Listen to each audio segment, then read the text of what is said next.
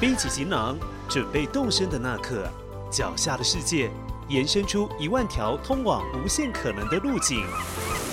旅途 OR 万缕千丝，重新感受美好风景。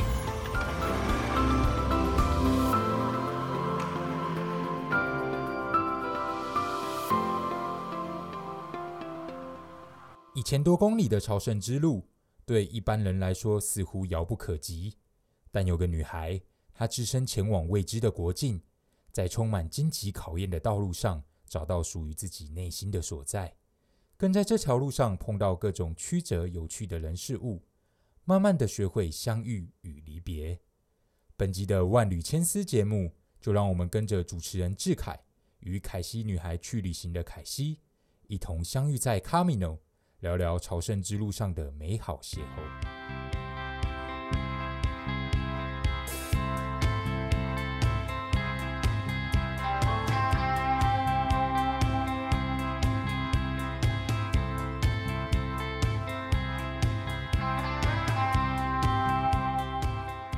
各位听众，大家好，欢迎收听《旅读欧亚的万缕千丝》节目，我是主持人志凯。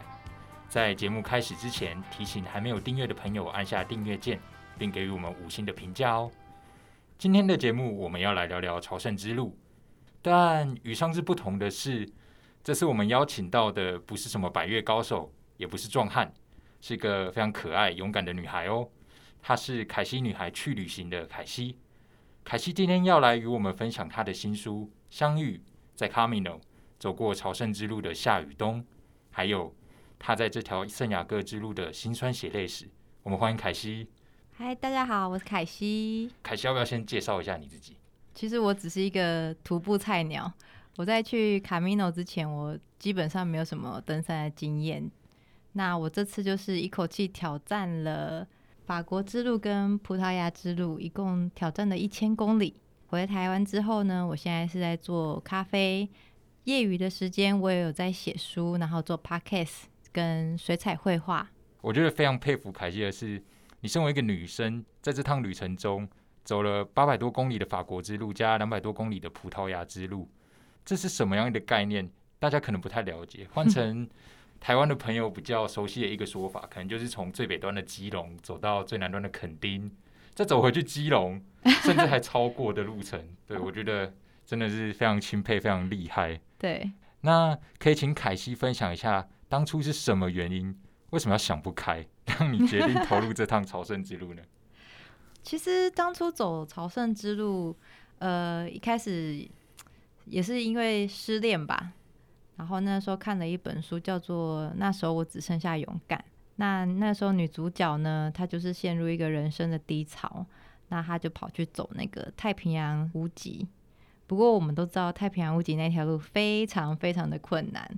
对，那个可能就是要自己扛着所有的露营设备啊，几十公斤，那甚至你还要中间要寄一些补给品。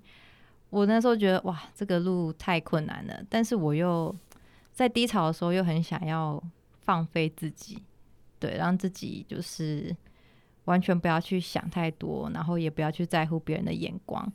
那我在搜寻这些资料的时候呢，诶，我好像有看到一个朝圣之路。就想说这个路好像也是一条徒步的路，不过那时候并没有太大的概念，就想说看片面上好像是一条跟宗教有关的路，对，但我自己本身又不没有什么宗教信仰啊，然后也不是天主教的，所以就没有把这条路放在心上。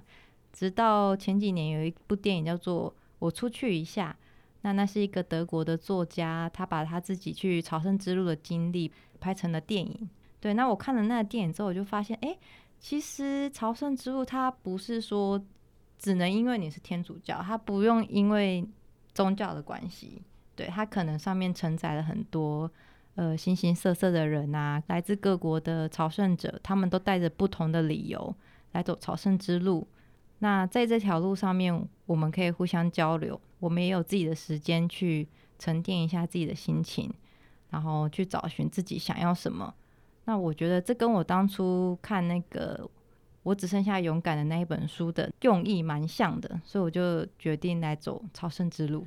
那我比较好奇，应该说所有听众都好奇的是，啊、你真的有忘记失恋的苦楚吗？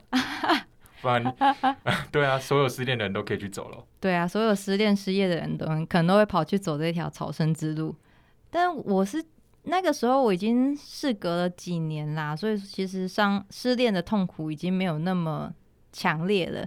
但我也有问同行，就是我在路上遇到的朝圣者，我说：“诶，你真的失恋完来走，你有解脱吗？”他说：“当然没有啊，怎么可能？那全世界人都来走就好了。”对他这不是什么仙丹灵药，但是那个朝圣者还跟我说，他走完之后，因为那他去走了两个礼拜，整条路上面就是他自己走，然后或许偶尔会遇到一些朝圣者，那他所有的生活的事情都要靠自己去想办法。应该说跳脱自己的舒适圈之后，他发现其实失恋会让他这么痛苦，是因为他一直依赖着一个人。然后他去走了朝圣之路，他发现哦，我在这边吃也要自己煮，衣服也要自己洗，然后每天要面对着徒步的辛苦啊，太阳的曝晒啊，没有时间去想那一些谁不在我身边这些狗屁叨叨的小事。之后，他突然觉得，哎，其实失恋的痛苦好像没有被那么放大了。你回归到自己一个人的时候，你还是可以过得很好。之后，你就会把那些伤痛减得比较少。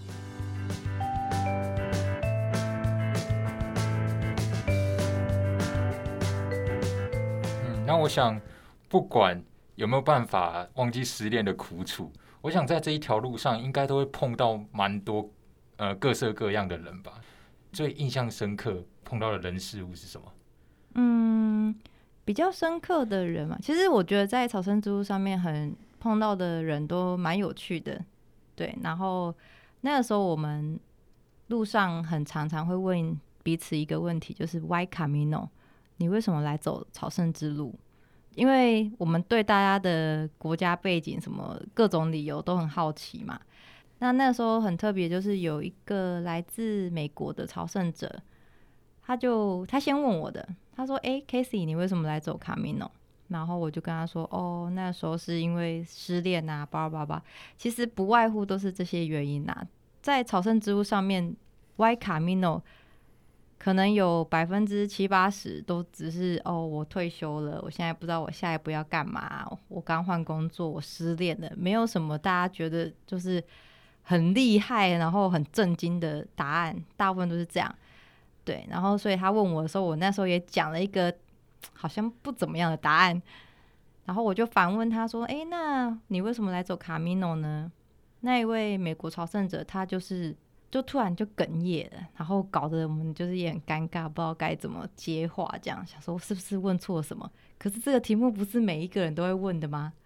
后来我在跟这个朝圣者其实并不是每天都很密切的接触，但是我们偶尔会遇到，然后早上会打打招呼啊。那包括有时候天还没亮，我可能看不清脚底下的坑洞，这位朝圣者也会很贴心的先帮我打个灯，然后提醒我一下。但是我觉得很巧的是，很奇妙的是，每一次我们遇见他，都会很强调他的名字，好像在告诉我说不要忘记我的那种感觉。一直到结束这条朝圣之路了，我从其他的朝圣者那边听到他的故事，就是。原来他是妻子刚刚过世，然后他自己也离癌了，所以为什么来走卡米诺这件事情对他来讲是非常的很难以说，就是很难以这么平淡的说出口。然后我跟他见的最后一面，其实是在一个分岔路口，我原本是可以上前跟他打招呼的，但是他要左转，我要直走。我那时候为了赶路，我就没有。快步就是我没有去跟他打招呼，跟他说再见这件事情，我其实后来想想就会觉得蛮遗憾的。如果那时候可以再跟他多聊几句话，再多更了解这个人，就心里可能就比较不会有一些遗憾。就我所知，呃，这段故事是不是没有出现在凯西的书里面？对，所以这是一个彩蛋哦。哇，所以大家要来听。对，因为很多故事其实有的时候。会比较琐碎，我就比较难把它整理成一个故事。可是这个故事其实这个朝圣者一直让我觉得很印象深刻。那像我自己比较喜欢的一段故事，是呃你书里讲到的一个叫威尔的大叔的故事。对，因为我觉得我会想到自己，就是因为嗯我也是一个很爱旅行的人。然后书里面说，呃，你见到威尔的时候，他总是那么开朗，嗯，然后好像一个很好的大叔一样，总是喜欢跟各种人聊天。但后来才知道，他其实私底下并不是这样的人。对，对，那每个人都想在旅途中成为他想要成为的自己。没错。对，所以我真的觉得心有戚戚焉，对我自己来说。对这一篇故事，其实我在给身边一些朋友看的时候，他们也是对威尔这一篇故事印象非常深刻，因为他那个时候我们在聊天之中啊，他真的是很开朗，而且其实我英文没有到很好，我们就像一路上谈天说地，就是什么都聊，然后威尔也是很有耐心。然后包括他自己发生的一个趣事，其实大家去看书就知道，还是我要在这边讲。啊，不用让大家自己去看。对对，他有发生蛮多趣事的。然后，所以我一直觉得威尔是一个很开朗、贴心的人。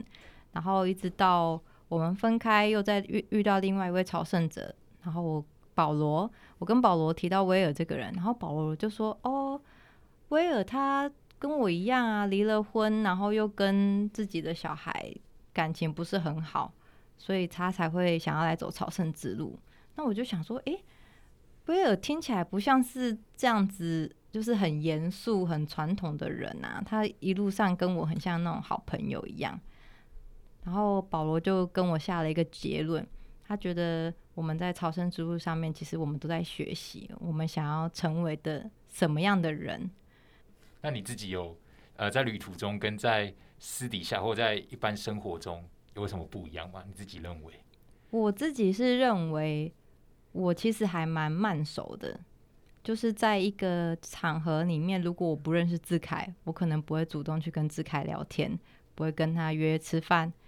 但是在朝圣之路上，我会想要多了解这些朝圣者们，想要知道他们来的故事啊，为什么而来。然后我记得有一次，我跟其他五个朝圣者，我们住同一个房间。那本来大家就是入住之后，可能就是赶紧去洗澡、洗衣服这样。我就突然不知道哪里来的念念头，我就觉得我想认识他们，于是我就约了大家一起去买菜、吃饭。结果最后这些人，我们就变成了一个团队，很像我在朝圣之路上面的伙伴。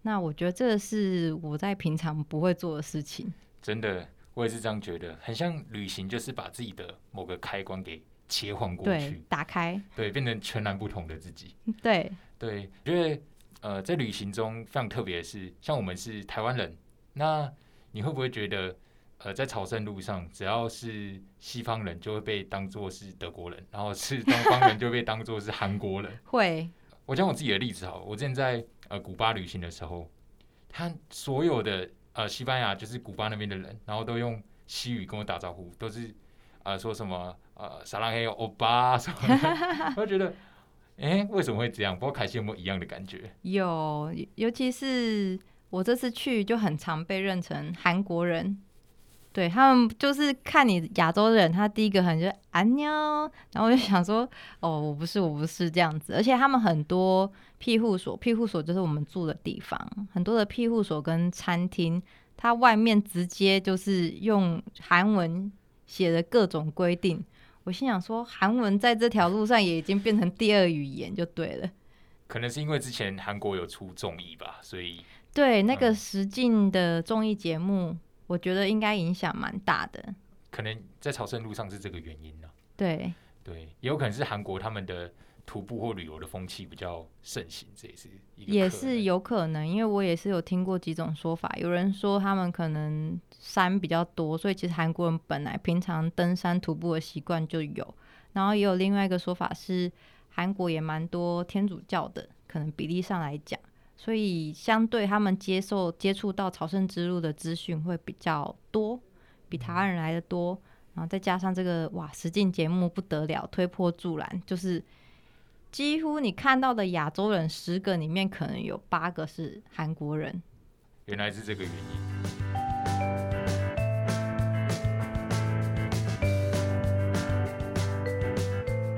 在书中有一段呃故事也让我非常印象深刻，就是你的生日是不是在朝圣之路上度过的？对，对啊，像我自己平常生日的时候都有家人朋友陪伴，真的很难想象一个人独自一个人呢，在国外的那种过生日的孤独感。可以请凯西分享在异地庆生的感觉吗？哦，我这个人就是喜欢在生日里面搞一些有比较特别有的没的。我记得我有一年生日，甚至是跑去富士山登顶，是那种徒步登顶吗？对，哇！而且我们是一天来回，但是我也没有告诉当时跟我一起出发的人，我自己默默的帮自己在富士山顶上面庆生。然后我后来也是每年生日，我都在想说，今年要不要再做点什么不一样的。我朋友就开玩笑说，会不会哪一年生日看到你去爬圣母峰？搞不好对有有这个计划吗？明明明年说不定我生日就会看到我在圣母峰。对啊，然后这次刚好朝圣之路我要出发的时间跟我的生日也蛮近的，然后我就觉得说，哎，在朝圣之路上面庆生也蛮特别的。当然，我也不知道我在上面会认识到什么人，会不会有人陪我一起庆生？我就把这个当成是一个开放性的答案，然后就想说去试试看。那因为刚好是头几天就生日了嘛，所以其实那时候还没有遇到我后来的朝圣伙伴。那我就是一个人去面包店买了一个小蛋糕，就想说好吧，可能这次生日就真的只能这样了。还买了一个小蜡烛，这样。然后还蛮巧的，我觉得冥冥之中都有一些安排。这时候就安排了让我认识一个来自巴塞罗那的女孩。那我们一路上相谈甚欢，那个时候我们也成为短暂的旅伴。她知道是我生日的时候，哇，非常开心，就约好那天晚上要一起庆生啊什么的。然后我们在很巧是我们那一天我生日的那一天，我们要入住的庇护所竟然是同一间呢。我们就觉得说啊，这真的是冥冥之中有注定好的哦。在我们要抵达庇护所之前，我们就遇到了一个老奶奶，她要去的庇护所刚好跟我们是同一间，她看起来很累了，所以我们就决定带着她一起去庇护所。那没想到在 check in 的时候，那个柜台跟巴塞罗那的女孩说：“哎，今天只剩下两个床位啊，那最后怎么办？” 对，然后我。当下三个人都傻眼啊！我们三个人其实都是有预定的，那为什么会发生这种状况？就是其实朝圣之路上面有一个潜规则，就是那一些旅馆的人、庇护所，他们知道有一些人可能中途会放弃，所以他们为了不要少了赚钱的机会，他们可能会超接一位至两位。没想到今天全部的人都到了，而且最刚好是还是一位老奶奶。对，还是一位老奶奶，那怎么办呢？我总不可能说不让老奶奶住吧？那那位巴塞罗那的女孩她已经 check in 了，所以最后的决定我就说，那好吧，那不然看有没有别间庇护所，我就去别间这样子。对，那我的旅伴当然是也是很不开心，可是我是觉得说没关系啦，让老奶奶可以好好的休息，那我们的生日可以在择日补过。对，所以我就被带到另外一间庇护所。那那一间庇护所的老板啊，他就问我说：“诶，九月份其实朝圣之路很忙诶，就是很难有住宿啊，就一堆人，我怎么会选在九月份来走？”那第一个当然九月份天气会比较好，没有夏天那么炎热。那再来一个原因，就是因为我生日是九月嘛。然后他就说：“诶，那是哪一天呢？”我说是今天，对，他就想说今天，那你还从另外一个庇护所被踢皮球踢过来，这样，我说对啊，有一点倒霉这样。然后他说没关系，没关系，这边有一些小礼物送你，就是有一些幸运丝带啊，我就随便选了一条。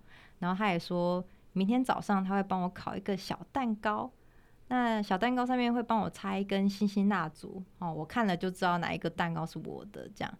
我心想说哇，太好了，真的是塞翁失马焉知非福哎，就是有意外有得到这种人家为你烤的小蛋糕，很贴心，对，所以我就觉得这生日也算是过得蛮有趣的。不过有个小小的彩蛋，算彩蛋吗？这个我们下一集再开心分享。好，对，那呃，在旅途上有快乐的事，那当然也会发生许多不顺遂的事情。我记得凯西在旅途中。就被一种叫床虫的可怕生物叮咬。对，对，那那个是什么感觉啊？很痒的感觉。我看图片肿很大，在你脸上。对，因为我可能对蚊虫叮咬也有一些过敏反应。每一个人的状况好像不一样，像我有遇到另外一个朝圣者，他被叮是小小的包，可是是非常密的，然后基本上都会有出现水泡的状况，好可怕，而且非常非常的痒，就是你一路上你会没有办法控制自己，不断的烧的那一我种痒。无法想象被咬之后隔天或者是之后还要再继续走好几公里的路、欸，对，没错。而且你可能当下你也没有办法，你也没有办法马上去医院或是诊所处理，你就只能让它痒，然后一直抓。而且最可怕的是，不是只有痒就算了，这个床虫呢，它其实是会寄生在你的背包上面，所以如果你没有处理好的话，你可能每天都会被咬。哇那最后你是怎么解决床虫这个？嗯，虫虫呢，它其实最重要就是它怕热，所以你所有的衣物，它有可能粘附的地方，你全部都要用热水去洗过。然后我就是那一天刚好我们就是到了里昂一个大城市，然后所有的朝圣者都很开心的去吃晚餐的时候呢，我就自己去那个自助洗衣店，把所有的衣服，我还特地买一套新的。我不是裸体在洗衣店里面，我特地去买一套新衣服，然后把所有的衣服跟背包，包括睡袋，全部丢到自助洗衣机里面，然后再用高温烘过，一定要高温烘过，因为你没有用高温的话，它是不会死的。更惨的是，我的睡袋因为高温烘过之后就爆了。那之后怎么怎么办？嗯、那个睡袋我就把它留在那边，留给有缘人。嗯，对，已经洗干净了。可是因为它那个是鹅毛的睡袋，它烘过之后整个膨胀收不起来，哦，对，所以变成是我我的旅途上，接下来旅途我就没有办法再继续带着这个睡袋，它很贵，我就只能把它留在那里了。我讲一段我自己的故事，可能凯西听了心里会比较平衡吧。就是我之前到呃在美国各地乱跑的时候，我去优胜美地，对，然后我为了要，因为我是一个很喜欢摄影的人，嗯，我为了取那个优胜美地酋长岩的那个很漂亮那个景，嗯，对，然后我就跑到很下面没有人敢去的地方，因为我这个人就是没什么大脑乱跑的人。塞，这么对刺激结果我被蜜蜂追击，啊！天哪，好可怕。它全部，我那时候以为我要死掉，因为我他们一直叮咬我，啊，然后是追着我跑，好可怕然后哦！旁边的就是也是徒步者看到都吓到，嗯，然后后来我自己算了一算，就是我头上有八包被蜜蜂叮，是真的已经叮到了，然后我那时候就觉得一阵头晕，赶快就是用尿，然后就是真真的是自己去尿尿这样，对，真的只能这样，因为那个时候在荒郊哦。野外，不知道怎么办，真的，而且也是第一次遭遇这种被昆虫袭击的事情，哇，对吧、可是幸好是可能我命大吧，那个蜜蜂不是什么虎头蜂或者是什么嗯致命的蜜蜂，所以也就没事，隔天还可以继续徒步。哇，还好，这样还可以继续徒步。对，不然搞不好我今天也不在这里了。哇塞，这好可怕哦！对啊，嗯、我自己就觉得啦，这些痛苦的回忆，可能在未来都会是特别记忆深刻，甚至成为人生中的养分。对不，过前提就是要先好好的活着。对我觉得就是旅途中一定多少都会遇到一些状况，那我们只要做好相对应的措施，比如说像床虫这件事情，我们可能已经可以预期到朝圣之路上面可能会遇到，那我们就要准备一些，比如说蚊虫叮咬的蚊虫叮咬的药啊，或者是你每到一个庇护所，你就要检查你自己睡的那个床铺。因为还是有迹可循啊。它如果有人被叮咬，可能会留下一些血迹。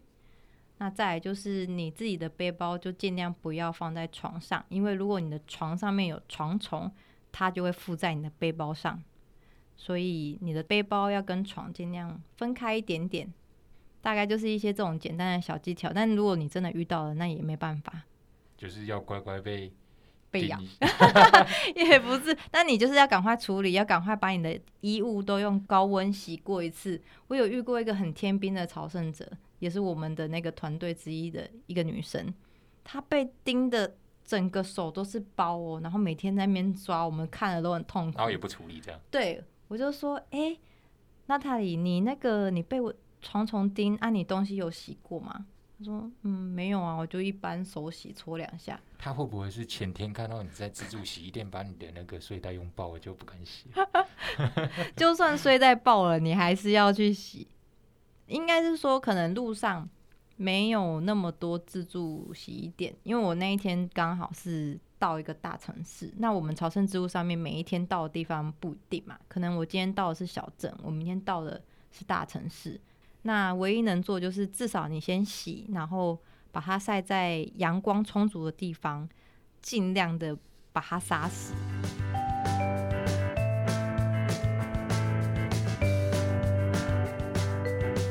除了这些以外，还有什么令人深刻、印象深刻的人事物吗？我是觉得也发生蛮多很壮烈的事情，很壮烈，会用这个形容词来形容，肯定是。比如说我们在法国之路，大家都知道哦，每天走啊，太阳很晒呀。可是像我后来走葡萄牙之路的时候，它是已经十月了，已经有点秋天入秋了。那气温相对来讲也比较冷，然后我也不知道是我比较倒霉，还是我遇到雨季。我真的在那边十天，大概有八天都是下雨，哇！而且是暴雨的那一种。嗯，葡萄牙之路呢，它比较特别的是，它还分了海线跟中央线，然后还有另外一条叫布拉格线。那布拉格线比较少人讲，比较少人走，就先不提。那海线呢？它风景比较漂亮，顾名思义，它就是沿着海岸线走，所以你觉得哦，觉得疲劳的时候就看一看大海啊，甚至你要跳下去玩水再回来走也没关系。但是我在走的时候，就是每天狂风暴雨，被海风刮的整脸都是这样吗？真的就是在那边打雷呀，然后劈的超大声，我都想说，我这辈子应该没有做过坏事，应该不会在那边 被雷劈中吧，非常可怕。对，然后没有一天衣服是可以干干的穿上身的。我觉得懂这种感觉，因为之前我去松罗湖就是露营的时候，它是两天一夜，然后宜兰嘛，大家也知道是一个非常容易下雨的地方。我去程的时候遇到大雷雨，全身已经湿掉了。嗯，我们还是照就是照旧继续露营。对，隔天下来的时候。又遇到一次大雷雨，我已经没有衣服了。后来我们开车回家是几个男生一起，然后只穿一条四角开开 回去台北。天哪，真的很惨呢。对，所以我觉得下雨真的徒步是一件非常辛苦、非常痛苦，而且你的袜子如果是湿的状态，嗯，很容易起水泡。所以这边也提醒大家一下。对，刚刚讲了那么多呃难得的相遇跟邂逅。哦，我们也可以看到非常多的离别，不管是 呃威尔啊，还是重重，每一段旅程都要不断的与人说再见。对，面对离别，凯西是如何面对跟调试呢？嗯，我觉得这个课题其实每一次遇到都还是很难，它并不会随着你很多次的离别，然后你就比较释怀。所以我的方式就是，我回来我会去做记录。可能不只是照片，我会用文字去写我的部落格，那甚至是把它集结成书。我觉得可以把我们相遇的故事变成永恒，就是对我来讲不会那么难过，就不会说说再见了，然后可能就一辈子就再就就再也不见。至少它化为文字在你的心中，而且还可以分享给大家。没错。听完凯西的分享，真的是非常有心里有感觉啊！像日文中就有一期一会，一季够一季诶，形容呃一生只遇到一次的机会，当下的时光不会再来，就是大家都要珍重。那旅行也是如此，必须珍惜每一次的相遇。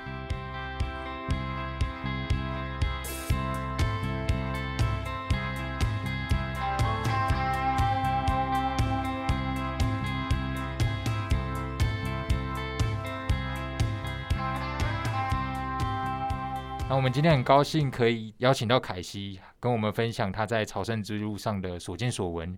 如果大家对于朝圣之路有兴趣，欢迎关心凯西的新书《相遇在 Camino 走过朝圣之路的夏与冬》。喜欢我们的节目的朋友，也别忘了按下订阅键，并给予我们五星评价。对了，旅读杂志也会在十二月推出朝圣之路的封面故事，凯西也会出现在里头哦。下一期节目，我们要继续和听众分享凯西与他的朝圣之路。旅途 OR 期待再次上路。感谢收听这一集节目内容，万缕千丝陪您探索一万种旅行他方的目的，换位一千种思考生命的方式。如果喜欢本集内容，欢迎上网搜寻旅读 OR 获取更多资讯。万缕千丝，期待能在下一回声音的旅途中与您重逢。